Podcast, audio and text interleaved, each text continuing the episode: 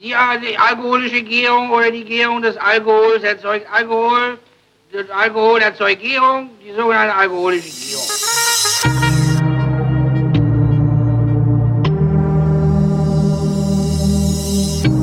Wer redet, ist nicht tot. Willkommen zu einer neuen Ausgabe der Flaschen.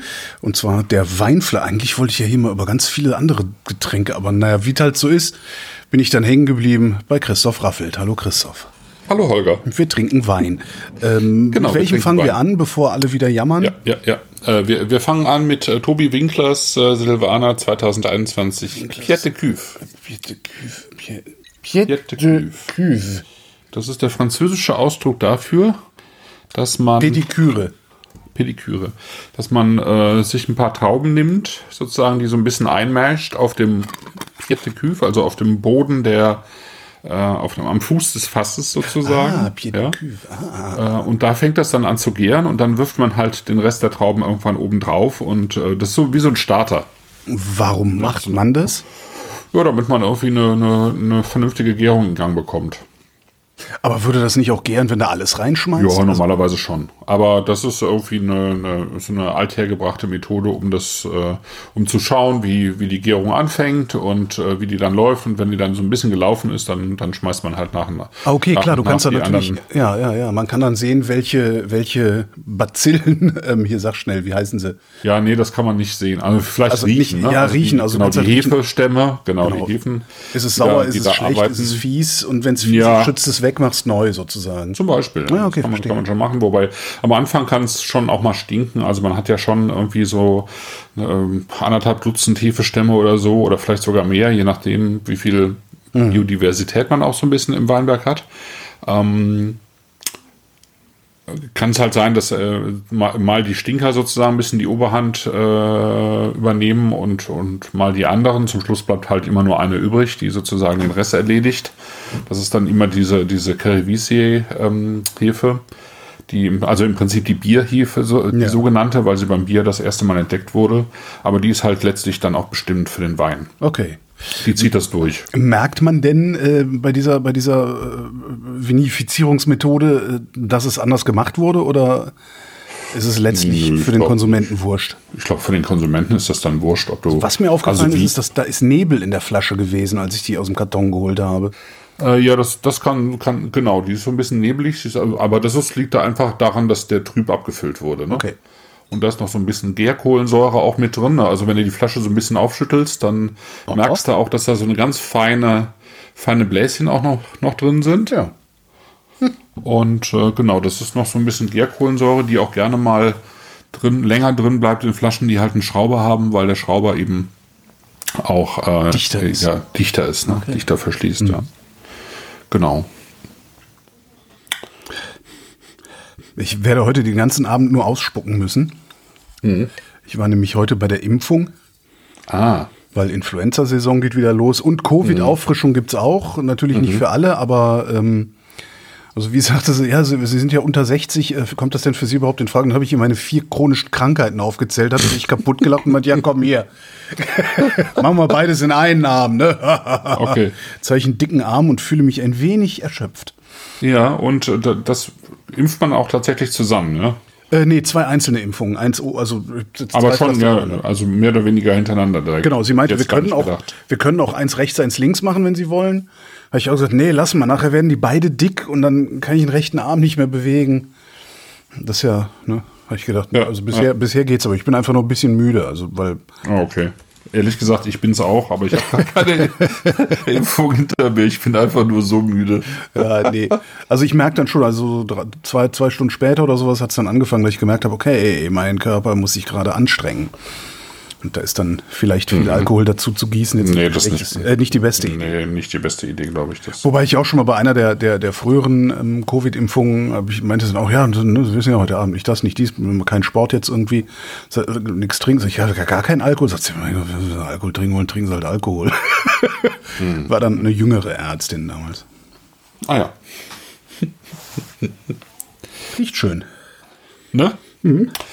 Genau, also ich meine, das Thema ist ja heute tatsächlich ähm, äh, Silvaner, fränkische Silvaner aus äh, kleinsten Lagen. Also äh, alle drei dieser Winzer machen das, ähm, also haben irgendwie beackern irgendwie so 0,5 Hektar, wenn überhaupt. Gute Güte. Ähm, ne, die arbeiten dann ähm, hauptberuflich in anderen Weingütern und ähm, machen das aber, beim, wobei beim Florian Reuss weiß ich es noch gar nicht, aber von, von einem halben Hektar kann er auch nicht leben.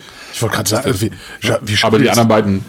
Wie, genau, wie, wie also schaffen die das dann überhaupt genug Flaschen abzufüllen, dass, dass, dass wir den jetzt was wegkaufen können? Das ist ja. Nee, nee, das, das, das schaffen die nicht. Äh, das wollen die auch gar nicht. Äh, das, für die ist das einfach ähm, auch eine Möglichkeit, neben dem äh, Dayjob, der eben auch in Weingütern stattfindet, ähm, selber sich nochmal so ein bisschen auszuleben. Mhm. Ähm, also genau das zu machen, was man machen will. Das kann man ja jetzt nicht unbedingt immer in dem Weingut, in dem man äh, arbeitet. Also der Tobi Winkler zum Beispiel, der hat lange bei Horst und Sandra Sauer in Eschandorf gearbeitet. Das ist schon ein sehr renommiertes Weingut in Franken. Mhm. Aber die machen sehr, ich würde mal sagen, sehr ähm, also gute, in, in, in, in gutem Maße gefällige und eher äh, zu dem Mainstream verpflichtete Weine. Also eher so, die Sauers sagen, ne? die Sauers, genau. Also eher, ähm, mm, ich glaube, die arbeiten dann weniger mit Spontangärung zum Beispiel, sondern eher mit Reinzuchthäfen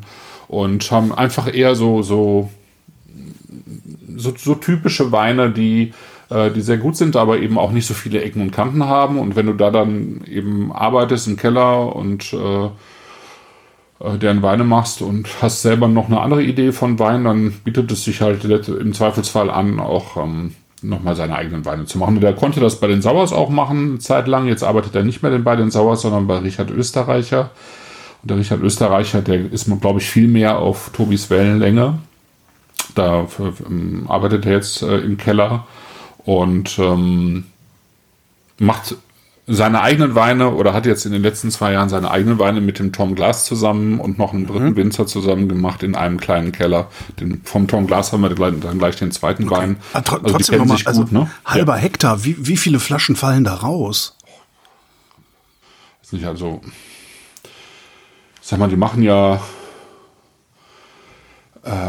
in 21 ist sowieso ein Jahrgang, wo echt nicht so richtig viel bei rumgekommen ist, wenn du, wenn du biologischen Weinbau gemacht mhm. hast, weil es echt herausfordernd war. Also feucht, äh, viel Regen äh, im, im, im, Frühjahr und auch im Sommer noch. Ähm, der Jahrgang hat eigentlich erst so zum Herbst hin irgendwie die Wände hin zum Besseren bekommen, aber bis dahin haben die tierisch viel im Weinberg arbeiten müssen und, und eben auch rausschneiden müssen. Äh, es gab viel Mehltau durch die Feuchtigkeit, ne? also viel Pilz.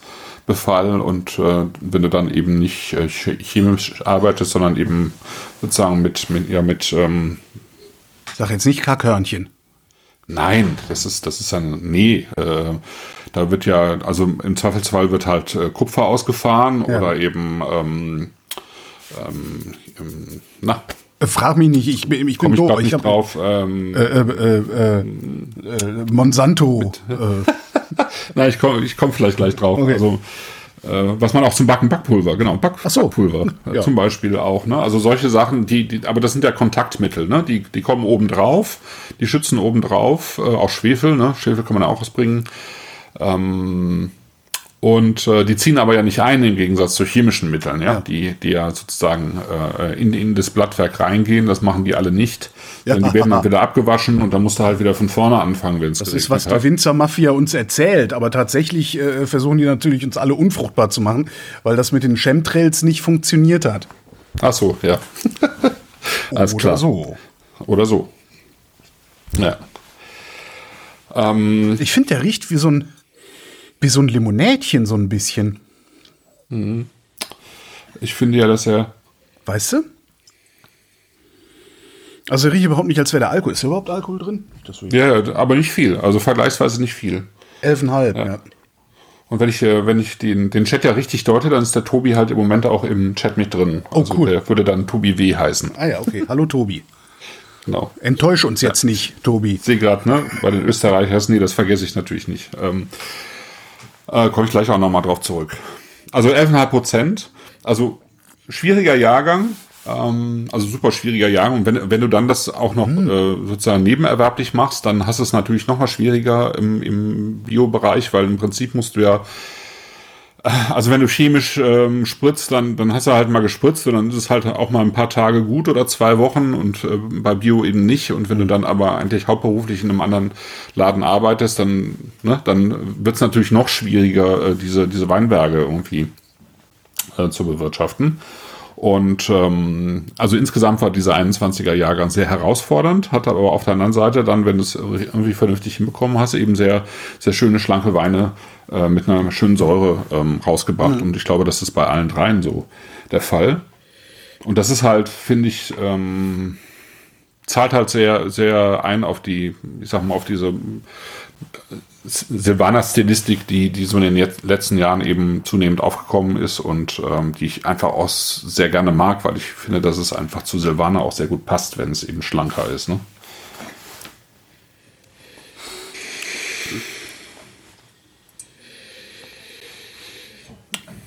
Ich finde aber. Ach so, genau. Da, du, du wo, ordne ich den denn, wo ordne ich den denn in der Nase ein? Ja, du, hattest, du hattest noch gefragt, also ich denke mal, dass in 21 die Erträge, also ich sag mal, im, im, bei den Sauers, äh, bei den größeren Betrieben, da hast du normalerweise wahrscheinlich bei Silvana so vielleicht Erträge von 70 Hektoliter pro Hektar, ne? Mhm.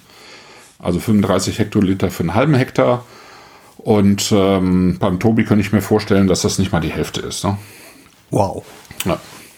Ja gut, da kannst du ja wirklich nicht von dem, wenn du den dann nicht für nee, 50 Euro abgibst nee. oder sowas. Nee, nee, wie gesagt, also ich glaube. Ja, Tobi hat gerade im Chat geantwortet, ne? ähm, er schafft vom halben Hektar oft weniger als 3000 Flaschen. Mhm. Alter. Ja. Das ist doch, ich meine, da kostet die Flasche 19 Euro im Einzelhandel. Das lohnt sich doch nicht. Mhm. Nein, das lohnt Nerd. sich auch wirklich. ja, genau. Das lohnt sich halt auch nur, wenn du es wenn, wenn, wenn machen möchtest. Ja, ja. ja. Also ich meine, ehrlich gesagt, äh, Weinbau in kleinerem Maßstab lohnt sich eigentlich in, in Deutschland eigentlich nur noch in, in Form von einer gewissen Selbstausbeutung. Mhm. Du sagst, wenn du sagst, in Deutschland ist es anders ja, oder besser? Ja, anders. Ja, es, äh, nee, wahrscheinlich ist es in Frankreich auch nicht besser oder in Italien. Ähm, Tobi schreibt, kannst du dir, äh, kannst du dir da nochmal. Entschuldigung. Ja. Tobi schreibt, 2021 war der Spätburgunder bei 16 Hektoliter pro Hektar, der Silvaner bei ungefähr 30 Hektolitern pro Hektar. Ja, ne, ich hatte jetzt auf 35 getippt, also 30 waren es dann.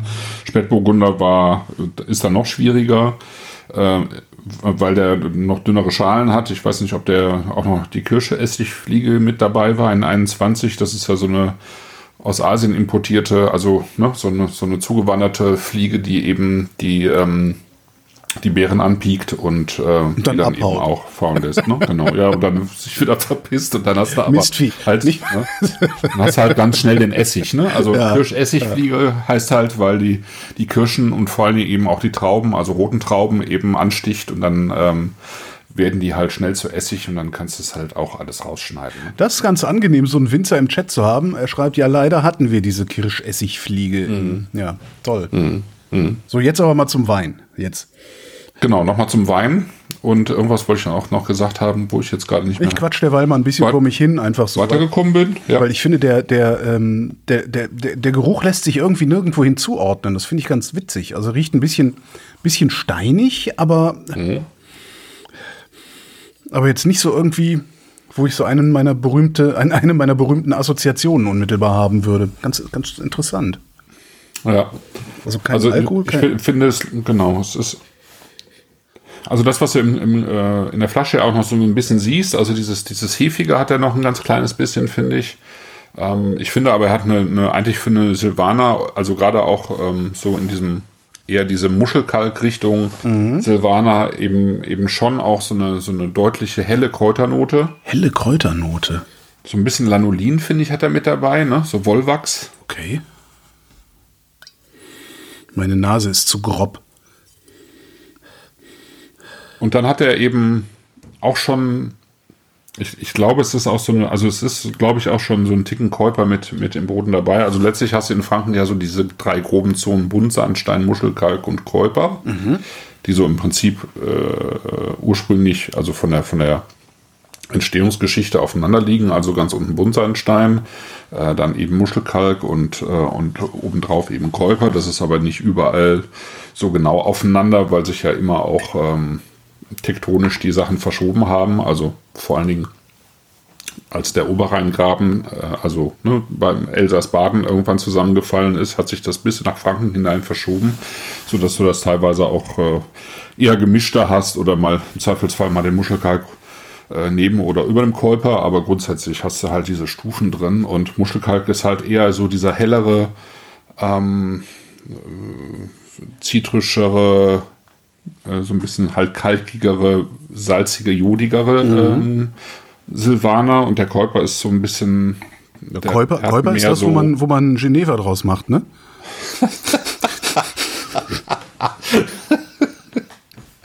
ja, sehr schön. ähm, ja, Käuper ist, ist, halt so ein bisschen, ähm, das hat so ein bisschen mehr Volumen, das ist so ein bisschen würziger, aber so gemüsig würziger, würde ich sagen. Ne? Mhm. Ähm, so ein bisschen gelber einfach, so ein bisschen, da hast du also gerne auch mal so, so ein bisschen mehr so Spargelnoten oder so mit, mit da, mhm. dabei auch. Ja, das, das, das, Und, hat, das hat was von dieser, von dieser Feinheit von Spargel tatsächlich auch. Also, weil Spargel hat ja auch vergleichsweise wenig Geruch, also nicht so, nicht so einen aufdringlichen Geruch. Ja, ja, kommt drauf an, finde ich. Okay. Ich esse nicht so viel Spargel. Ich gehöre zu den Leuten, die jetzt nicht ausrasten, wenn es Spargel gibt, sondern einfach denken, na gut, gibt es halt Spargel. Vielleicht ja, ich habe ja immer in Spargelgegenden äh, gelebt, also äh, aufgewachsen und weitergewachsen sozusagen, mhm. mehr oder weniger. Äh.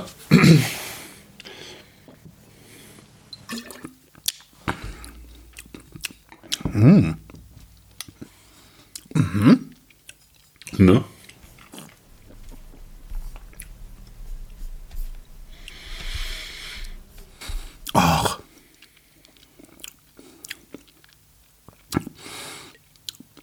Interessanten Druck macht er nach hinten raus. Hm.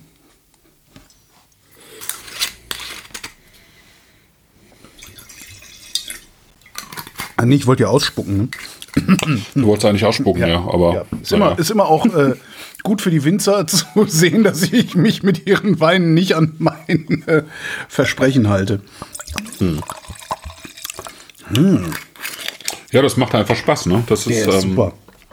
Das hat einen schönen Zug, das hat ja. eben diese Würze, ähm, die, die oh, ähm, für den, für die ich den Silvaner eben auch äh, sehr gerne mag oder ja, hm. mehr ist das eigentlich. Ähm, und er hat irgendwie einfach diese, diese Frische des Jahrgangs. Ähm, der hat so einen ganz leichten, so einen ganz leichten Gerbstoff, finde ich. Ja. Irgendwie. Ich wollte es nicht sagen. Ich dachte mir, ich fange nicht wieder damit an. Der hat, der hat, äh, der hat viel. Also der hat sehr, sehr viel. Also der hat, der hat wirklich sehr, sehr viel, was einen schönen Wein macht. Also ich bin gerade sehr begeistert davon.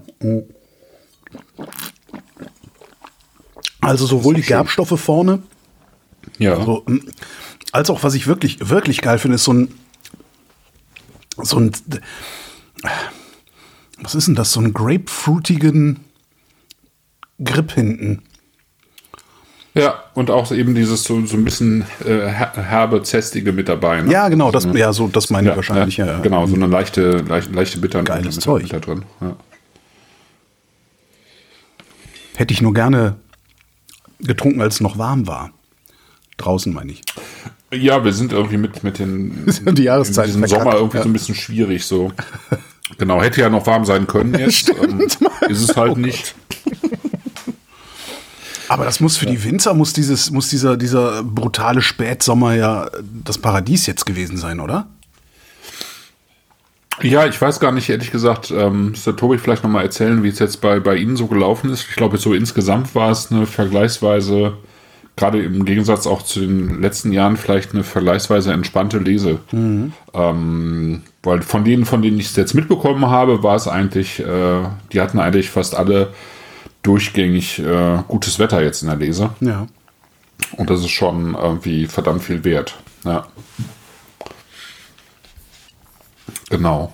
Für die Nerds unter uns, äh, wenn ich das richtig abgespeichert habe, also Äh, die älteren Jahrgänge vom Tobi, von diesem Wein, die kamen im Prinzip aus, äh, aus dem Fürstenberg, also Eschandorf, da wo er eben auch bei den Sauers gearbeitet hat. Und äh, ich glaube, dieser Wein ist so 50% Fürstenberg und 50% Obereisenheimer Höll, was eben spannend ist, weil das eigentlich der, die gleiche Lage ist, wo wir den zweiten Wein gleich auch draus Ah, okay.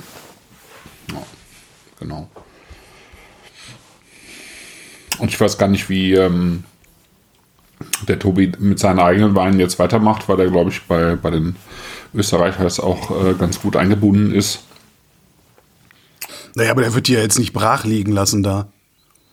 Nö, das glaube ich jetzt auch nicht. Wobei, ähm, ich glaube, den Fürstenberg hat er eben einfach auch von den Sauers sozusagen zur Verfügung gestellt bekommen. Okay. Ähm, unter Eiseneimer Höll ist wahrscheinlich, ich weiß gar nicht, ob der Tom, Tom Glass die sozusagen die äh, Fläche ähm, komplett ge gekauft hat oder gepachtet hat äh, und ihm eben auch äh, da was zur Verfügung gestellt hat.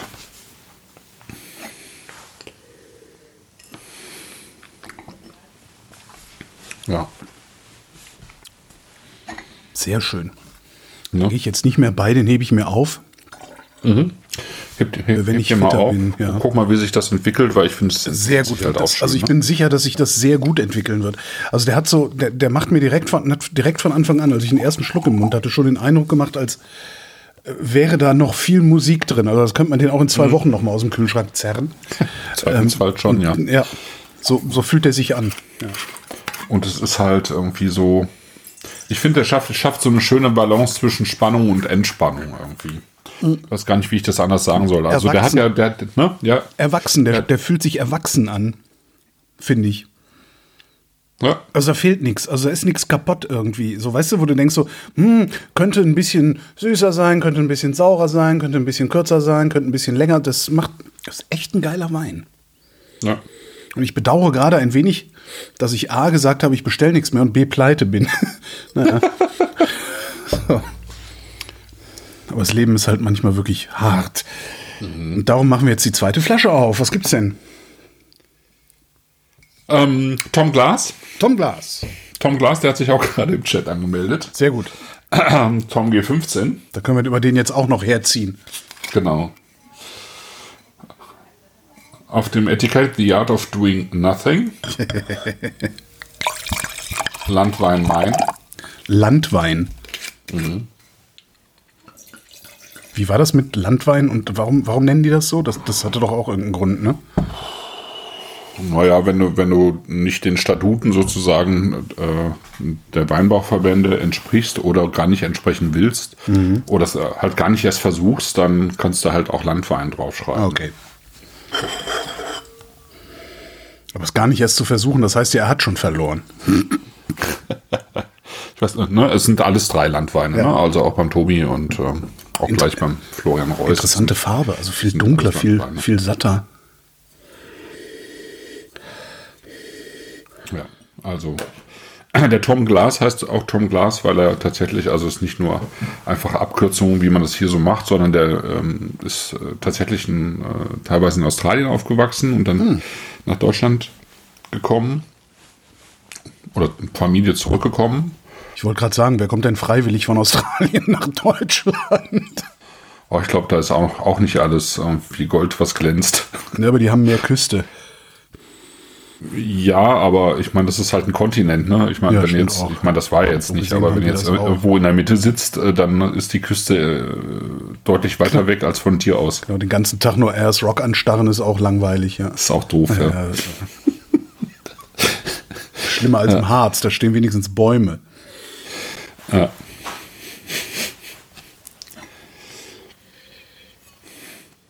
Genau, der, der Tom, der ähm, macht das ähnlich. Der ist also auch ähm, sozusagen für sich selber Nebenerwerbswinzer und arbeitet eben äh, hauptberuflich äh, in einem Weingut. Ich ähm, hatte ihn auf der Hausmesse vom Sebastian, also dem Sebastian Schütz, wo wir die Weine her haben, irgendwie auch gesprochen. Ähm, ich weiß jetzt nicht genau, in welchem Betrieb er jetzt arbeitet. Also er hat, er hat mal für, äh, für Paul Fürst auf jeden Fall gearbeitet. Das ist so einer der Renommierbetriebe in, in, in Franken. Dann für Baldauf. Ich weiß nicht, ob er noch bei Baldauf ist oder jetzt nochmal gewechselt hat. Ich meine schon. Vielleicht hört er es und schreibt es gerade gleich in den Chat. Gucken. Ja, genau. genau. Ist echt schön, wenn man mal die Winzer mit dabei hat. Ja, es wäre jetzt eigentlich die Chance gewesen zu sagen, so komm, wir schalten die kurz dazu, ne? Aber Ja. äh, das hätte ich technisch vorbereiten müssen. Müssen wir nächstes Mal vielleicht dran denken oder Das zumindest. könnten wir auch einfach mal machen. Ja. Im Zweifelsfall. Ja, ja, eben drum. Wenn wir Also, mal Zeit haben. genau. Das machen, haben wir jetzt irgendwie zehn Jahre nicht gemacht oder elf, aber Stimmt, wir können auch mal das Format ändern. wir können auch mal das Format erweitern. Ja, genau. Und ähm, Weingut Brennfleck in Sulzfeld ist er jetzt. Brennfleck war es, ja, genau. Ja, ja, ich Sulzfeld. wusste, es ist mit B und ich, äh, ich, ich kam nicht mehr auf Brennfleck. Mhm. Ja. ja. Brauerei. Genau. Nee. Genau, und er hat also diesen, diesen Weinberg in äh, Untereisenheim gepachtet und äh, es gibt Untereisenheim und Obereisenheim und ähm, das ist jetzt auch nicht so weit von Eschandorf entfernt. Also wenn wer, wer mal bei Google Maps auf die Karte äh, schaut und beides eingibt, äh, sieht es auch. Also das ist sozusagen die Mainschleife so ein bisschen weiter ähm, Richtung Süden. Und ähm, Eisenheim, in dem Fall jetzt Obereisenheim, äh, ist historisch auch interessant, weil ähm, zusammen mit Castell, was ja auch ein kleines Örtchen ist, äh, dominiert von einem, von einem alten Adelsgeschlecht, ne? also auch wie Faber-Castell, das ist so, äh, kommt aus dem gleichen Adelsgeschlecht. Die, die, bei den Castells sind die ersten Silvaner Reben 1659 erwähnt. Das haben die auch noch in ihren, in ihren Urkunden. Also da ist sozusagen der Silvaner laut Urkunde das erste Mal gepflanzt worden, aber in Obereisenheim äh, urkundlich, glaube ich, aus demselben Jahr, also aus 1659. Ursprünglich kommt der Silvaner ja, der hieß ja lange Österreicher Rebe, weil er eben auch aus Österreich kam. Ähm, den haben die irgendwann äh, haben welche äh, äh, Leute, die eben, eben verkauft haben, die aus Österreich mit nach Franken gebracht und dann äh, hat er sich eben in Franken angesiedelt und dann eben auch in den anderen, meisten anderen Anbaugebieten in Deutschland und in Österreich ist er aber dann mehr oder weniger ausgestorben. Also ähm, Ach, die haben den da gar nicht. Nee, die haben den da so gut wie gar nicht. Okay. Also, ähm, die haben eher auf den grünen Silvaner, äh, auf den grünen Feldliner gesetzt, äh, was, was, was im Prinzip mit zur gleichen Familie gehört und ähm, ja auch eher so eine würzige Sorte ist und ähm, sozusagen zugunsten des Silvaners. Ja, Also den Silvaner findest du in Österreich so gut wie gar nicht mehr. Wenn man Feldliner übrigens Feldliner betont, haben Österreicher keinen Spaß mehr. Hast du mal ausprobiert? Ja, ja, häufiger. Ich mache ja regelmäßig mit einem Österreicher diese Wissenschaftssendung. Oh ja, mit dem Florian Freistedt. Dem geht dann immer so ein schwillt dann immer so ein bisschen der Kamm. Ich weiß nicht, wie der österreichisch der Kamm heißt, wahrscheinlich auch irgendwie Hanner Leiber Fitscher oder so, aber ja. Ich, der, aber der hat, der hat jetzt auch wieder in meiner Nase praktisch nichts. Kann natürlich daran liegen, dass ich durch die Impfung jetzt wieder nichts rieche. Kriegt man davon Geruchsver... Nee, ne? Nee, eigentlich nicht. Nee, dann hätte ich es eben nicht geschmeckt auch. ja. Ich finde, ich habe da so gut wie gar nichts in der Nase. Ein bisschen mehr Alk. Äh, Es ist ja jetzt auch kein expressiver Wein. Ich glaube, es ist einfach auch ein Wein, der ähm, ähm, also der, der, der einfach nachher viel mehr über die Struktur und Textur macht, eben als, als über die ähm, über die Frucht. Also ich meine, der Silvaner ist ja eh, finde ich jetzt nicht unbedingt ein Fruchtwein, zumindest nicht so wie äh, die drei den jetzt ausbauen. Also da liegt es ja eher so, so in diesem steinigen, würzigen, so ein bisschen herberen Bereich. Ein bisschen Und, ähm, cremig finde ich ihn in der Nase. Bisschen cremig, genau. Also finde ich auch, so ein bisschen cremig und dann hast du halt die. Dann hast du schon so ein bisschen äh, so, so ein bisschen was Gemüsiges mit dabei, wobei ich das auch nicht so richtig eingrenzen kann. Mit viel Wohlwollen, ja, aber. hm. Ach komm, ich trinke das jetzt. Aber es sind halt auch diese, diese kräuterwürzigen Noten mit dabei. Also du hast schon recht viel Kräuter mit dabei, so ein bisschen, so ein bisschen Flechten auch, so ein bisschen Flechtwerk auf nassem Stein, finde ich, hast du auch mit drin. Im Mund explodiert er dann regelrecht im Vergleich zur Nase. regelrecht auch so ein Wort.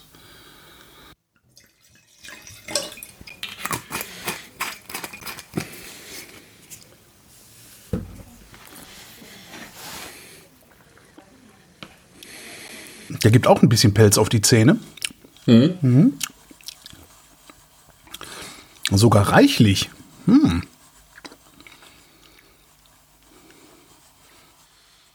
Ein Drittel Mazeration Carbonik für drei Wochen, schreibt Tom. Mhm. Mhm. Okay. Und du wirst uns das jetzt erklären. Genau. Maceration Carbonique. Ähm, wer häufiger Beaujolais trinkt, der weiß wahrscheinlich, was das ist. Im Prinzip ist das, ähm, ist das ein französisches Wort für ähm, eine interzelluläre Gärung. Das heißt, äh, du hast die Ganztrauben, äh, du legst die unter Verschluss ähm, und äh, dann fangen die an, sozusagen in sich ähm, zu, zu gären, also in, in, in den Trauben selber. Und dann platzen die irgendwann auf oh. und dann äh, startet sozusagen die, die normale Gärung. Ja.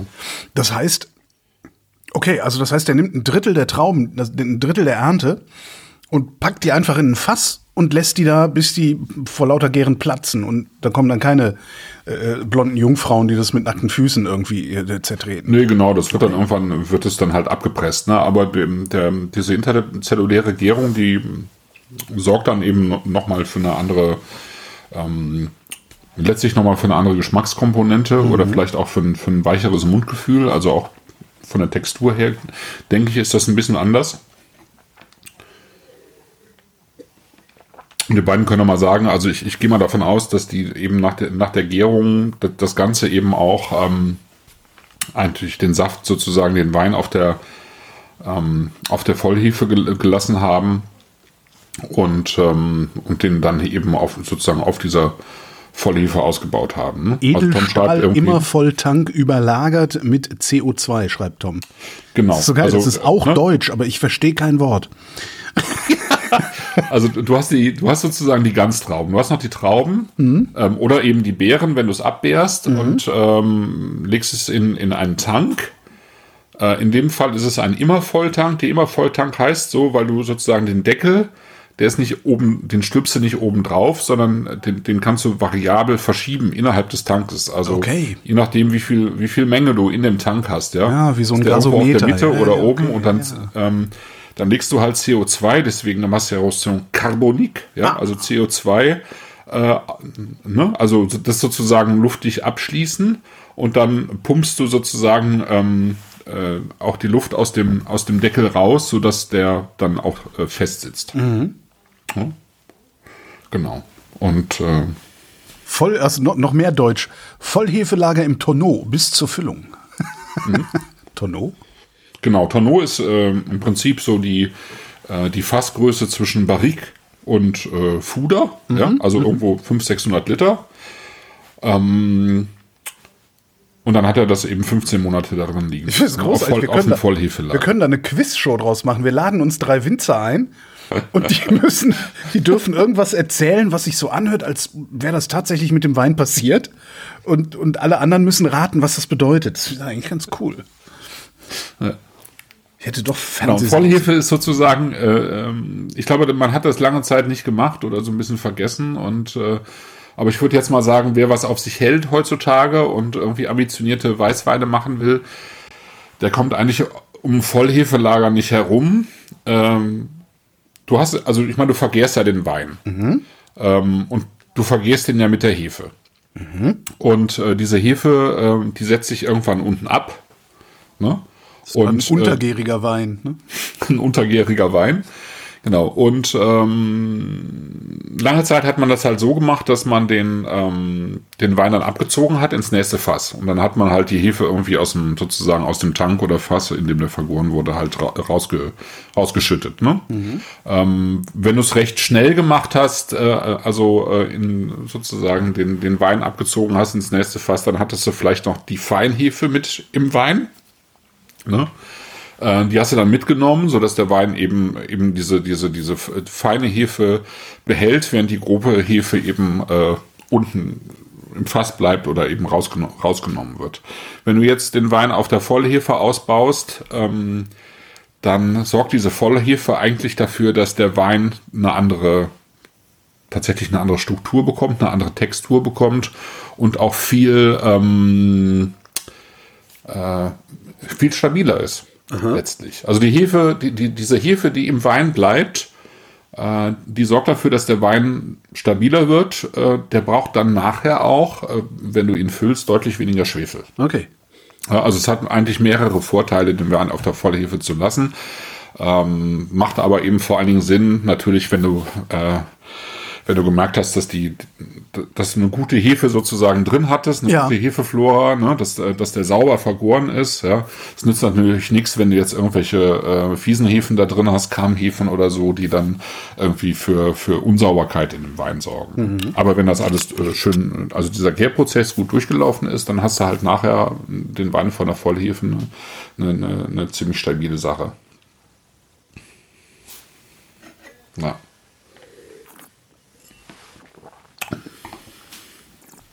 Ich glaube, fast alle Weine mittlerweile, mh, die mir gut gefallen, fast alle Weißweine, also gerade so im Silvaner- und Chardonnay-Bereich, die haben eigentlich alle ein Vollhefelager hinter sich. Ne? Wenn du aus diesem Wein dann was richtig Üppiges machen willst, dann rührst du halt die Hefe immer wieder auf. Ah, okay.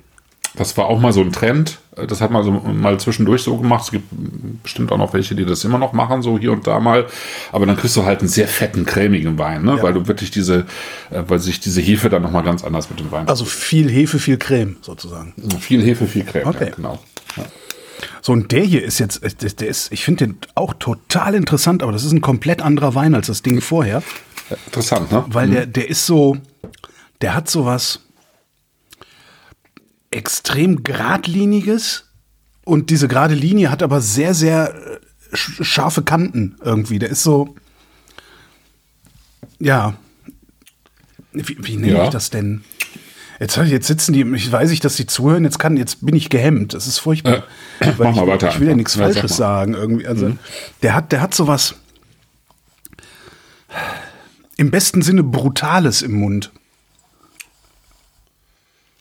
Ja, der ist ein, Also, ähm, ich- der ich- Wein vom, vom Tobi, würde ich sagen, da, da, da, äh, da fügen sich die Komponenten schon viel äh, feiner ineinander. Ja. So, ja, und bilden eine andere Balance als beim Wein vom Tom, wo ähm, die Säure noch ein bisschen, äh, ich, weiß nicht, ob ruppig das, das richtige Wort ist, aber die, ähm, die gibt noch einen stärkeren Punch irgendwie, Ja. finde ich. Das ist, weißt du, ich habe doch mal in diesem ähm, Corbusier-Haus gewohnt. Das ist ein Ja. Gebäude, diese, die, die Architektur nennt man Brutalismus. Ja, genau. Und ich finde, dieser Wein ist, hat was von Brutalismus. Hm. Und also, jetzt man nimmt mich nicht falsch verstehen, ich liebe Brutalismus, wirklich. Hm. Und Ich werde auch oft genug dafür ausgelacht, allerdings auch.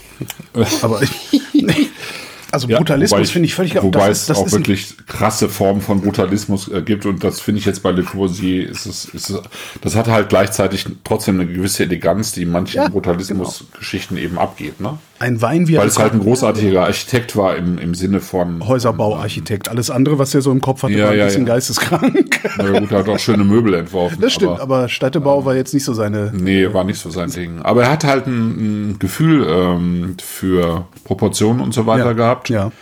Und ich finde, das, das ist jetzt hier auch so. Ja. Also der Wein ist halt dunkler und würziger, finde ich. Mhm. Die, die, die, die, die Säure hat eine andere Struktur. Ich bin gerade total glücklich über meinen Vergleich. Das ist ein Wein wie ein Corbusier-Haus. Also das ist so ungefähr. Mir, mir, was bei mir immer passiert, bei mir kommen ja manch, manchmal so komische Assoziationen raus. Ich erinnere vor 15 Jahren oder wann das war, an die kurz getragene Vanillesocke bei irgendeinem spanischen Rotwein. Ähm, und das ist, das ist tatsächlich, ich habe dieses Bild von einem guten, brutalistischen Gebäude im Kopf bei diesem Wein. Das ist voll geil. Ja.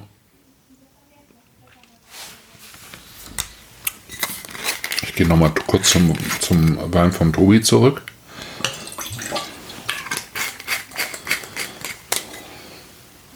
Poste derweil mal ein Bild von dem Haus, das ich meine, in den Chat. Oder zumindest den Wikipedia-Artikel. Ja. Der, der Wein vom Tobi ist heller, der ist ähm, ein bisschen weicher, also seidiger. Und der ist einfach auch floraler, finde ich. Der hat sowas, äh, der hat sowas Ja, ja, ja, Blütenhaftiges, ja. was jetzt noch deutlich stärker rauskommt. Ja, ja, The Art of Doing Nothing ist, ist äh, wesentlich steiniger. Hat eine, hat eine raue Genau. Oberfläche. Hm, hat eine raue Oberfläche.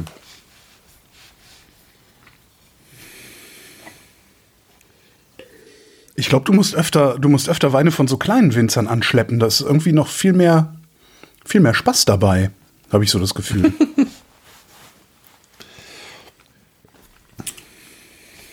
Und wenn er ein bisschen wärmer wird, wird er auch ein bisschen cremiger.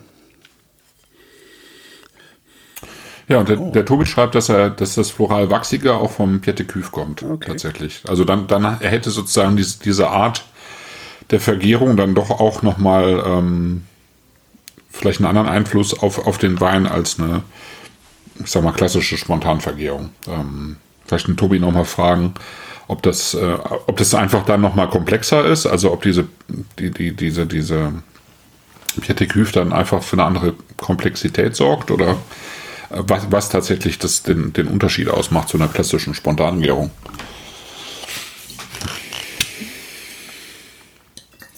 Wenn ich mal den dritten Wein ins Glas gebe, Oh, äh, ich war gerade noch. Jetzt bin ich aber mal gleich noch mal- gespannt, gleich nochmal darauf zurückkommen. ob du das, ob das jetzt auch noch so ein Knüller ist. Ja, nu. Hier die. Ja, das ist jetzt so vom Etikett her ist ganz witzig. Ne? Also wir haben jetzt zwei ganz unterschiedliche Etiketten, aber beide finde ich sehr, sehr schön gestaltet. Der Tobi hat einen, einen Freund, der irgendwie diese ähm, äh, eben dieses, diese abstrakten äh, Bilder für seine Weine findet. Also sozusagen ein abstrakter Ausdruck des Weins äh, in einer Zeichnung und äh, die, ähm, die Etiketten vom Tom sind ja auch irgendwie ausdrucksstark. Bei Florian ist es irgendwie wirkt es äh, so ein bisschen mehr wie, wie ähm, Clippert aus der aus Microsoft Word. Ne? So Böser Mann. ja, ich habe es ihm selber auch schon gesagt. Also Ja, aber ist egal. Alle drei Winzer waren beim Sebastian Schütz auf der, auf der Hausmeister. Ja. Und ähm, ich, ich habe mit dem Florian mal darüber gesprochen, einfach, dass, ähm, dass sozusagen die, die, ähm, der, der Eindruck, den, den viele Leute, mit denen ich gesprochen habe, vom, vom Etikett jetzt nicht unbedingt äh, der glücklichste ist. Ja. Was ich ein bisschen schade finde, weil, weil, ähm, weil ich die Weine von ihm sehr schön finde und ähm, die, die ich meiner Meinung nach äh, die ästhetisch das aber eben nicht ausdrücken und das Auge ist ja oder trinkt ja auch immer mit, also das kann man ja nicht. Findest du Also wirklich? das, ne? Also ich, mir, mir Ja. sind die Etiketten der Weine, die ich trinke, immer sowas von egal. Also, nee, mir, mir nicht, aber das Okay. liegt vielleicht auch daran, dass ich irgendwie ein halbes Leben lang Grafikdesigner war. Okay, ja. und, äh, aber es ist, fällt auch anderen Leuten auf. Also es, ist es schon, fällt natürlich, ne, es, es ist, es fällt mir auch auf, aber es ist jetzt nicht so, dass ich sagen würde, ich trinke jetzt eher das äh, Verspielte oder das äh, grafisch Ansprechende. Also das Einzige, was mich wirklich mal aus der Bahn geworfen hat, grafisch, war, als wir da in Frankreich waren, dieser, wie hieß der noch? Pop irgendwas, ne? mit? Ähm, wie hieß denn dieser Wein? Pop, Pop, irgendwas mit Pop. Popsec. Popsec, genau. Da habe ich gedacht, okay, das, Ja, das war ja geht wirklich nicht, das geht nicht. Ja. Also das, Ja, ja, ja. das kannst du nicht bringen. Ja, ja. Naja, Michael schreibt gerade in den Chat, im Regal entscheidet das Etikett. Das mag schon sein, aber ich, also ich habe halt auch so wenig Plan von Wein, dass ich nicht ins Regal greife, äh, weil irgendwas auf dem Etikett steht oder das Etikett irgendwie aussieht, sondern ich quatsch jemanden an, der sich damit auskennt. Ja, das ist ja auch, das ist, das ist ja im, im besten Fall auch so, aber ähm, im Allgemeinen würde ich schon sagen, du gehst irgendwo hin oder ja. im Zweifelsfall hast du auch gerade niemanden, der dir jetzt irgendwie weiterhelfen kann und dann guckst du halt ähm, und entscheidest dich dann letztlich dann doch für einen Wein, dessen Etikett dich anspricht. Ne? Beim Tobi ist es übrigens der Bruder, der der Architekt ist, ne? Ja, Was man siehst du? ja auch nachvollziehen kann. genau. So, Ja, bei Florian Reuss ist es halt, genau. Also ich glaube, da muss man nochmal drüber reden, weil ähm, mit ihm ähm, ist ja seine Entscheidung. Aber ähm, was, was man auf jeden Fall auf dem Etikett sieht, ist erstmal äh, Flasche und Wein und äh, zweitens den Läufer. Und das ist äh, tatsächlich Edition was. Äh, Weltmeister. genau. Ähm, was sozusagen äh, beide Leidenschaften von ihm miteinander verbindet. Fußballerisch ist ein bisschen blöd, ne? Aber gut. Bitte? Fußballerisch ein bisschen dumm gelaufen jetzt, aber ja. Ja, weil er auch nicht im Fußballweltmeister ist, sondern im Ultramarathon. Alter. Ja. Jetzt, jetzt Der ist zum. Beispiel, ich habe es mal rausgesucht, Ja. äh, den ersten also der ist zum Beispiel in Marburg 2011 ist er die 50 Kilometer in 3 Stunden 28 gelaufen. Das schaffe ich mit dem Fahrrad nicht. Äh, in, in Turin ist er 2015 24, in 24 Stunden 263,899 Kilometer gelaufen. Nee, läuft man dann 24 Stunden am Stück oder pennt man zwischendurch? Äh, nee, man pennt nicht. Äh, Und in Bruck in der Schweiz ist er in 48 Stunden 340 Kilometer gelaufen. Also äh, Was ist denn bei dem im Wein drin, hör mal? Also er hat den deutschen Rekord im 12-Stunden-Lauf mit 152,59 Kilometern und den deutschen Rekord im 24-Stunden-Lauf in seiner Altersklasse mit 205,31 äh, Kilometern und den deutschen Rekord im 48-Stunden-Lauf mit 254,08 Kilometern. Also das ähm, zum Thema Weltmeister. Genau, also der, der ist irgendwie Weltmeister in verschiedenen Disziplinen gewesen oder ist es immer noch? Ich kann mir überhaupt nicht vorstellen, wie das gehen soll, dass man 24 Stunden läuft und dann auch noch so weit. Ja, also das ist schon, schon sehr abgefahren. Ja. Und äh, hat aber eben sozusagen die, die äh, zweite äh, Leidenschaft ist eben der Wein und er hat äh, ist, glaube ich, eine, eine Ausbildung zum Küfer gemacht im staatlichen Hofkeller in Würzburg. Fassbauer, ja. Äh, genau. War auch bei Paul Fürst, äh, so wie der Tom und ähm, war aber auch bei Klaus-Peter Keller in Rheinhessen. Ähm, und bewirtschaftet jetzt eben 0,5 Hektar in, in Rannersacker und Main-Stockheim. Und wer, wer auf die Karte guckt, Main-Stockheim ist jetzt auch nicht so weit entfernt. Das ist so bei Kitzingen etwa. Ähm, der hat 2018 den ersten Wein gemacht. Ich weiß gar nicht, ich glaube, der Tom hat, glaube ich, auch 2018 oder war das 2019 den ersten Wein gemacht Wahnsinn. Eigenen Wein, also eigene Weine natürlich. Ich komme über dieses Laufen nicht drüber. Ey, das, Nee, es ist auch krass. Ich krieg das jetzt weg, das ist ja nicht auszuhalten. Wahnsinn. Das ist ja auch krass. Und in dem Fall ist es halt auch so, ähm, letztlich ist es eine, also ich meine, die, die drei tragen letztlich ja auch dazu bei, dass irgendwie so alte äh, Silvaner-Anlagen am Leben erhalten werden. Ne? Also weil, also das hier sind bis, glaube ich, bis zu 90 Jahre alte Silvaner-Rebstöcke. Äh, die haben natürlich geringe Erträge. Ähm, ist eh schon schwierig daraus sozusagen Weine zu machen, die irgendwie noch Geld bringen. Also jetzt gerade, wenn du wenn du jetzt nicht so einen, so einen bekannten Namen hast, jetzt wie Sauer oder Luckert oder keine Ahnung, Weingut am Stein oder sonst welche, ja, die, äh, die, die, die ja viel, viel mehr Aufwand betreiben können, letztlich auch, um ihre Weine zu vermarkten oder eben auch präsenter sind, weil sie im VDP sind oder was auch immer.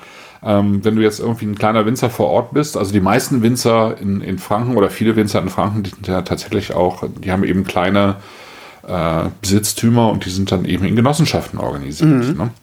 weil sie ähm, sonst auch gar nicht überlebt hätten, weil es sich halt auch äh, kaum rentiert äh, für die, ähm, ihre Weine selber zu vermarkten. Ne? Ja. Also, ne, wenn das, wenn, wenn es alt eingesessen ist und du hast vielleicht deine Privatkundschaft, dann funktioniert das vielleicht noch, aber im Großen und Ganzen ähm, ist es halt sehr schwierig und äh, die meisten berechnen halt ihre eigenen Arbeitsstunden nie mit ein. Ne? das war, war das, was ich ganz am Anfang sagen wollte. Es gab im März äh, zur Prowein eine ganz interess- interessante Studie nochmal von der, äh, von der Uni in Geisenheim, äh, die das nochmal irgendwie klarer gemacht hat ähm, wie selbstausbeuterisch eben viele Betriebe arbeiten, weil sie als Familienbetriebe eben alle äh, im Weingut involviert sind und letztlich ihre, ihre ganzen Arbeitsstunden überhaupt nicht richtig äh, verrechnen. Ja. Und äh, die, die, also die halten zwar ihre Weingüter am Leben, aber ähm, eben eben nur äh, ja auf Kosten im Zweifelsfall auch ihrer Gesundheit äh, ja, oder ihrer Lebenszeit oder ihrer Freizeit oder wie auch immer. Ne? Also, Selbstausbeutung. Ja. Selbstausbau. Nun, auf der, auf der einen Seite hast du im Zweifelsfall eben die Leidenschaft, du willst es machen, ähm, du lebst auch da, da drin, aber auf der anderen Seite hat es, hat es halt auch irgendwie eine, eine schwierige Komponente. ja. Oftmals. Und das ist, das ist nicht zu retten. Ne? Also das Einzige, wie es gehen könnte, ist halt, dass man sagt, so, okay, ich kaufe dir deinen Wein jetzt für den vierfachen Preis ab oder, oder äh, äh, mach eine Genossenschaft drauf und äh, wir kaufen Anteile oder irgend so ein Scheiß. Aber letztendlich lösbar unter marktwirtschaftlichen Bedingungen ist das nicht. Ne? Nee, ist schwierig. Also, also es geht auch. Also der Tobi arbeitet ja jetzt in dem Betrieb beim, beim Richard Österreicher zum Beispiel. Ähm, der hat irgendwie einen Betrieb von seinen Eltern übernommen und der hat das auch, also ich glaube, der hat auch jahrelang äh, mehr oder weniger von der Hand in den Mund gelebt, beziehungsweise hat, hat er das nur durchziehen können, weil seine Frau irgendwie gut verdient hat. Mhm. Ähm, und dann hat er irgendwann sozusagen vor ein paar Jahren den Durchbruch gehabt und ähm, jetzt kann er seine Weine zu vernünftigen Preisen verkaufen, so, sodass sich das Ganze auch rentiert. Ja? Ja, ja, Aber dann fangen die Weine halt auch im Zweifelsfall bei 25 Euro an. So, ja? Oder vielleicht gibt es noch mal einen drunter. Und Ähm, ja, aber, aber bei, dem Preis, ne? bei, bei dem Preis muss, kannst du das schönste Etikett der Welt haben. Äh, da greift jeder daneben, wahrscheinlich. Ja, ja schade. Ja. Äh, also, ne? Es, es gibt gibt so Leute wie, wie den, weiß nicht, wie den Carsten Saalwächter zum Beispiel, den vor vier Jahren noch niemand kannte und der halt in Rheinhessen gesagt hat, ähm, ich habe hier einen Silvaner, der, der ist einfach so gut, den biete ich jetzt für 50 Euro die Flasche an. Wow, hat's funktioniert? So, ha- hat funktioniert. Ja. Äh, hat funktioniert, weil der Wein das Geld, glaube ich, einfach auch wert ist.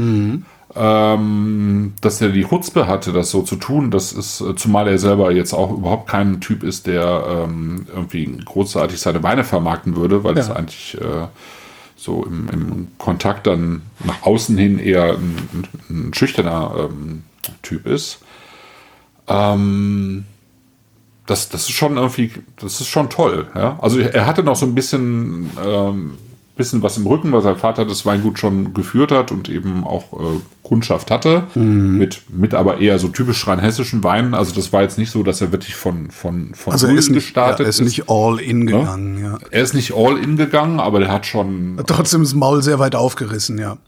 ja, er hat, er hat viel, einen hohen Einsatz gewagt und er hat, hat halt gewonnen. Ja. Weil die Weine von vornherein gut angekommen sind und weil er sich halt auch äh, die, die richtigen, also für diese Weine dann auch die richtigen Händler ausgesucht hat und dann ging das relativ schnell.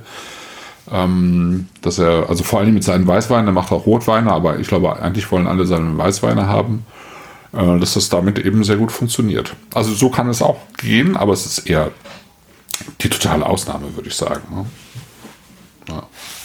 So, jetzt aber mal der Wein Ja. hier. Also, Jetzt mal der hat, Wein aus, Wein. der hat Wein aus Feuersteinen gemacht. Der hat Wein aus Feuerstein gemacht. Genau, das ist so ein bisschen reduktiver. Also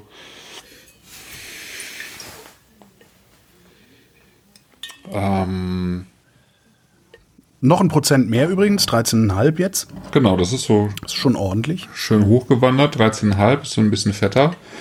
Vom Alkohol her, ähm, der hat auch so ein bisschen in der Nase so ein bisschen mehr Volumen, finde ich. Ne? Der ist ähm, so ein bisschen präsenter, der hat auch ein bisschen mehr Cremigkeit. Ich würde sagen, der hat einfach auch ein bisschen äh, deutlicheren Holzeinsatz. Ähm, ist vielleicht ein bisschen reduktiver ausgebaut worden. Erstmal, also ne, mit weniger Luft im Fass, so dass er oder vielleicht schon in der in der Gärung, so dass er eben so ein bisschen von diesem Feuerschwein, äh, Feuerschwein, Feuerstein hat. Feuerschwein. Fränkisches Feuerschwein ist eine Delikatesse. Schwäbisch-Hessisches. Genau. Ansonsten eben auch super klassisch ausgebaut, also äh, alte Korbpresse, die haben so eine, die haben irgendwie die alte Korbpresse der Familie wieder restauriert. Äh, das ist, das ist ja wirklich so ein, so ein Korb, wo du eben eine Spindel oben drauf hast und dann drehst du wirklich mit Muskelkraft, also ne, bei den klassischen, mit Muskelkraft äh, drehst du die, die äh, ähm, presst du die Trauben aus. Und dann hat er das äh, tatsächlich auch so gemacht, dass die, dass es eine Mostoxidation gab. Ich weiß nicht, wie, der, wie das, ähm, wie der Tobi das zum Beispiel macht. Mostoxidation heißt im Prinzip, dass der, der, der Saft, der aus der Presse läuft, in das Gefäß, wo es dann vergärt, erstmal oxidiert. Sagt das Man nennt das auch Bräunen. Also es ist, äh, ist ein Vorgang, äh, wo, zu, äh, wo man sozusagen eine Ox Oxidation vorwegnimmt, die später passieren könnte im Fass oder auf der Flasche. Ähm, bevor aber der Wein ver äh, vergärt überhaupt. Ähm, hat den Vorteil, dass äh, sozusagen viele Oxidantien, die in dem Wein sind, dann äh, vorher sind, dann gar nicht mehr drin sind, weil die eben schon durchoxidiert sind. Und dann äh, äh, gibt es erst die Gärung. Die läuft durch und dann äh, bleibt der Wein eben, eben auch auf der Hefe im, im Fass und dann ähm, ist es sozusagen eine weitere Komponente, dass du nachher, wenn du den Wein füllst, eigentlich kaum noch Schwefel brauchst. Ja.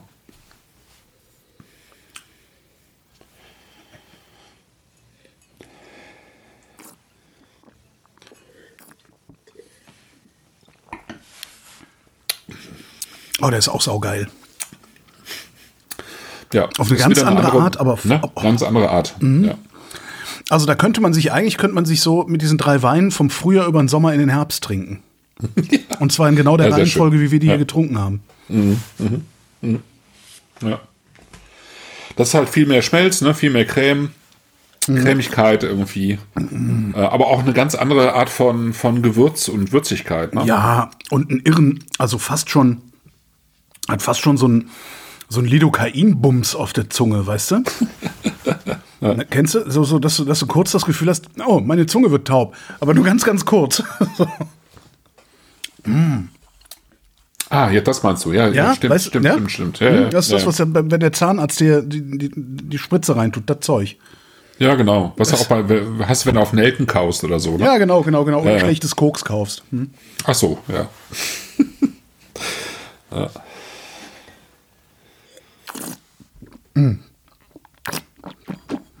Ein bisschen Zimt mit dabei, so ein bisschen Marzisblüte. Richtig Dampf. Also der ist äh, Hammer. Also das ist. Ich wüsste nicht, womit ich mich heute Abend betrinken würde. Wahrscheinlich würde ich rausgehen und gucken, wie die Temperaturen sind und dann entscheiden. Ja. Mm, mhm. Wirklich. Oh. Ich könnte auch nicht sagen, welcher mein Favorit heute ist. Normalerweise kann ich das immer. Ja, das ist total schön. Also es freut mich, weil, es, weil ich finde, das ist halt so. Ähm,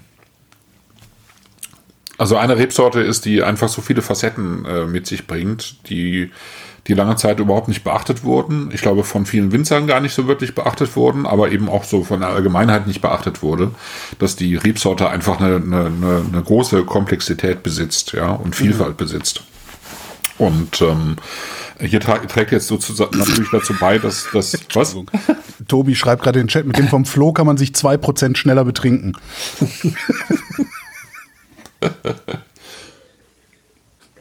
ja, Das stimmt. Ah, wirklich geil. Ja.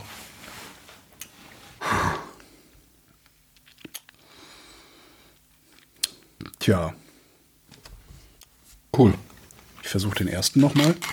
Wir hatten auch gar keine Gastro-Tipps heute, ne? Ich glaube, ich war aber auch nirgendwo, oder? War ich irgendwo? Wahrscheinlich war ich irgendwo und hab's wieder vergessen. Mach mal den Ja, ich weiß jetzt auch nicht probieren. genau, wo ich war, seitdem wir die letzte Sendung hatten. Ich war, bin ja noch mal ein bisschen durch Rheinhessen gefahren. Mhm. Ich war noch mal beim Daniel Wagner. Ich war in Wiesbaden, aber das waren jetzt alles so, also gerade Wiesbaden irgendwie, aber das hatten wir, glaube ich, schon in der letzten Sendung, ne? Äh, ich glaube, ja, ja, ja, Nach, genau. nach Wiesbaden. Das- ja. das war die Sendung. ich, äh, ich, ich war tatsächlich jetzt auch mal angenehmerweise irgendwie so gut wie gar nicht unterwegs.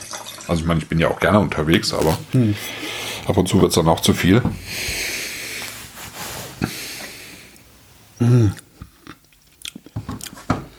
Also, der erste fällt jetzt natürlich extrem ab dagegen, ne, weil der so viel feiner ist.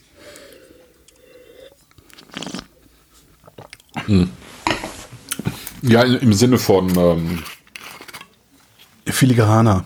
Und, äh, genau. ne, ne, Also er fällt nicht ab, sondern er ist einfach. äh, äh, ja, der ist also Ja, ja. ja, der ist Ja, genau. nicht schlechter geworden dadurch, sondern der bringt jetzt einfach nicht mehr so viel im Mund. Also das ist so.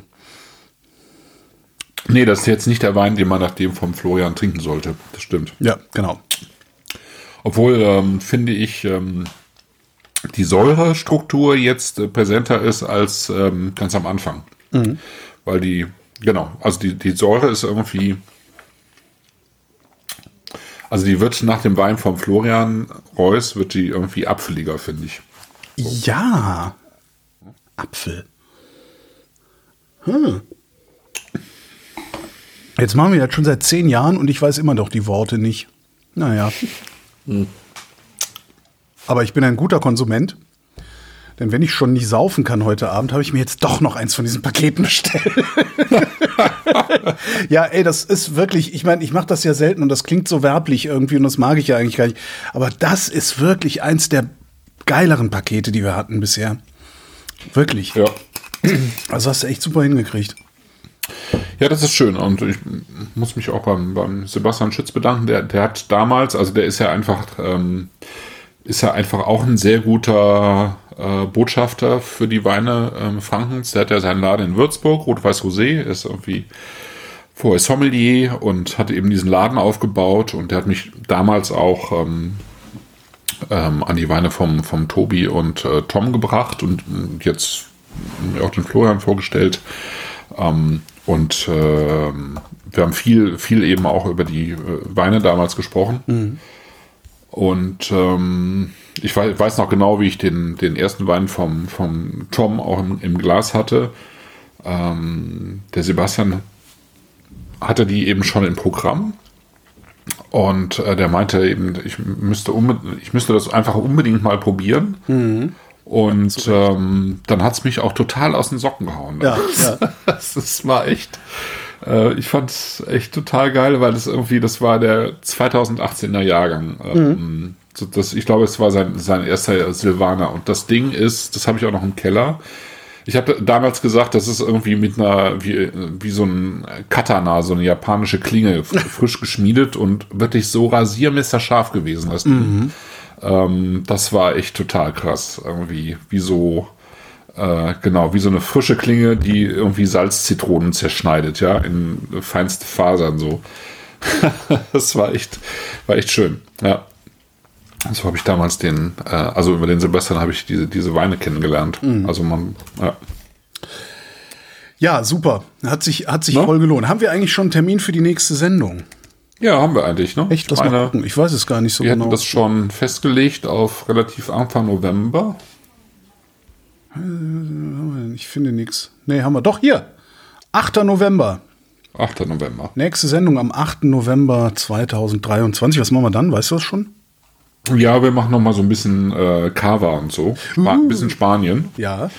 Genau. Also meine Idee ist jetzt so November noch mal ein bisschen ähm, günstigere, schöne Trinkweine. Dann haben wir die Weihnachtssendung. Die äh, machen wir mit ziemlicher Sicherheit mit Gernot Kollmann und Emich Batterieberg. Yes. Da werden wir ausnahmsweise mal vier Weine nehmen statt drei. Weil der Gernot unser Kumpel ist, ne? Weil der Gernot unser Kumpel ist und weil äh, Genau, weil, weil ich aber in den letzten Jahren immer schon äh, die Idee hatte, das mal zu machen, weil letztlich haben, machen wir ja eine, so eine Weihnachtsmenü-Sendung. Ja. Wir machen, wir haben immer einen Schaumwein dabei und dann mhm. haben wir weiß und rot und irgendwie fehlt immer auch dieser, äh, dieser süße Wein zum Abschluss. Also mhm. wo ich, wo ich einfach noch mal ein bisschen was mit, äh, äh, mit Dessert machen wollen würde. Und deswegen machen wir jetzt einfach zu Weihnachten vier Weine und dann gucken wir mal, dass wir Anfang des nächsten Jahres mal den Dreh kriegen Richtung ähm, Osteuropa. Das müssen wir jetzt endlich mal machen. Das Stimmt, ja. Hatten wir schon so lange vor ja. und äh, ja, das, im Zweifelsfall wird das dann ein bisschen teurer, weil die Weine echt, äh, da kriegst du halt jetzt nicht so die äh, 8, 9 Euro Weine her, ja, ne? Ja. Ja, Mai, dann machen halt, äh, dann mache ja. ich halt meine alte Idee, äh, die Reste unmittelbar nach der Live-Sendung ähm, hier im nächstgelegenen Park auszuschenken an jeden, der ein Glas mitbringt. Können wir mal wenigstens das Berliner Publikum dann befriedigt. Hm. Ja, eigentlich trinke ich das dann doch lieber selbst, fällt mir gerade auf. Ich habe das ja einmal gemacht, ne? Ähm, ja. Ich weiß gar nicht, was wir da hatten. Wir auch richtig tolle Weine. Ich glaube, das war damals irgendwie so Wagner Stempel oder sowas. Also richtig krasses Zeug. Da habe ich auch gesagt, und habe das auch noch irgendwie vertwittert. Damals ist man ja noch auf Twitter gewesen. Äh, Weihnachtssendung meinst du jetzt? Nee, nee, äh, irgendeine schöne so. Sommersendung. Habe gesagt, so, ich fahre jetzt so. in den, in den ja. Park in Tempelhof. Also wir haben so einen kleinen Park, jo. da stehen drei Bänke. Bin da hingefahren, es ist nur ein einziger Mensch gekommen, der hat keinen Alkohol getrunken. Der wollte nur mal vorbeikommen. das Leben ist wirklich unangenehm hart manchmal. so. Äh, nächste Sendung 8. November. Ähm, ich habe doch nicht genug ausgespuckt, obwohl ich hier bestimmt einen halben Liter im Spucknapf habe jetzt. Ähm, wo war ich? Genau, da war ich. Vielen Dank, Christoph. Vielen Dank, Holger. Vielen Dank euch für die Aufmerksamkeit und fürs Mitspielen und vielen Dank, Wolfram. Wenn Sie in Nizza eine typische Nizzaer Kneipe suchen, ein Fischrestaurant am Hafen und Sie glauben, da ist alles frisch und alles billig, ähm, dann misstrauen Sie erstmal sämtlichen Empfehlungen. Es gibt tatsächlich ein Restaurant, das ist Cassin. Äh, es ist zwischen all diesen Hafenrestaurants, wo man auch auf der Terrasse sitzen kann, ich meine, auf der Straße sitzen kann und es ist alles schön und pittoresk und touristisch und das hat man sich eigentlich vorgestellt und man glaubt, das ist dann besonders gut. Und Cassin hat einen Vorteil tatsächlich, der Mann ist so eingeführt, er ist der Älteste am Ort, am Platze Alle Fischer kennen ihn und wenn sie frische Fische bringen, dann ist er der Erste, dem sie diese anbieten. Deshalb sind die Fische bei ihm besonders frisch. Das heißt, die Chance, einen alten Fisch zu kriegen, einen vergammelten Fisch, ist bei ihm geringer als woanders. Punkt. Damit erschöpfen sich seine Qualitäten. Absolut. Denn die Zubereitung dieser Fische ist wiederum genauso schlimm wie nebenan. Das heißt, ein Turbo zum Beispiel. Ein Turbo den wir hatten für zwei Personen, wird nur gemacht, ab 140 Franc, das muss man sich vorstellen, das sind 70 Franc pro Portion. Das war ein Baby-Typ, ähm, durchgekocht und mit Aioli, sehr ordinär und äh, ohne irgendwelche Kunstfertigkeit, außerdem noch schlecht rangiert und alles Mögliche. Es lohnt einfach nicht, dort zu essen, weil der Preisunterschied ist, fehlen die 15 Prozent, die in dem draufstehen. Aber sonst kostet ein Typo auch nicht mehr als 70, 70 80 Franc in einem guten Restaurant. Diese Unterschiede lohnen einfach nicht.